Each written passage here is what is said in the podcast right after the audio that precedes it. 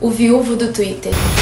Não, não, eu não tô falando do dono do passarinho azul após o concorrente Meta lançar o Threads, uma ferramenta bem parecida. Eu me refiro a Bruno Baqueta, que ganhou esse apelido semanas atrás após compartilhar declarações à sua falecida esposa, Ive Beatriz, que morreu por complicações da síndrome Klippel-Trenaunay.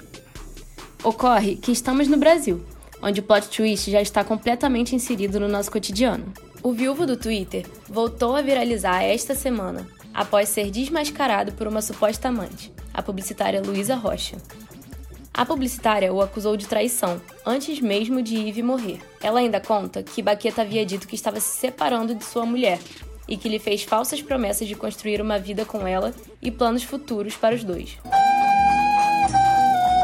Após a descoberta de toda a história envolvendo a doença de Yves, Luísa afirmou que nunca se sentiu tão enganada na vida e que isso afetou sua saúde mental e acusou o então amante de espetacularização do sofrimento. Ela ainda contou que foi diagnosticada com estresse pós-traumático, depressão que levou à automutilação e tentativa de suicídio. Ainda revelou que queria ter morrido no lugar de Yves.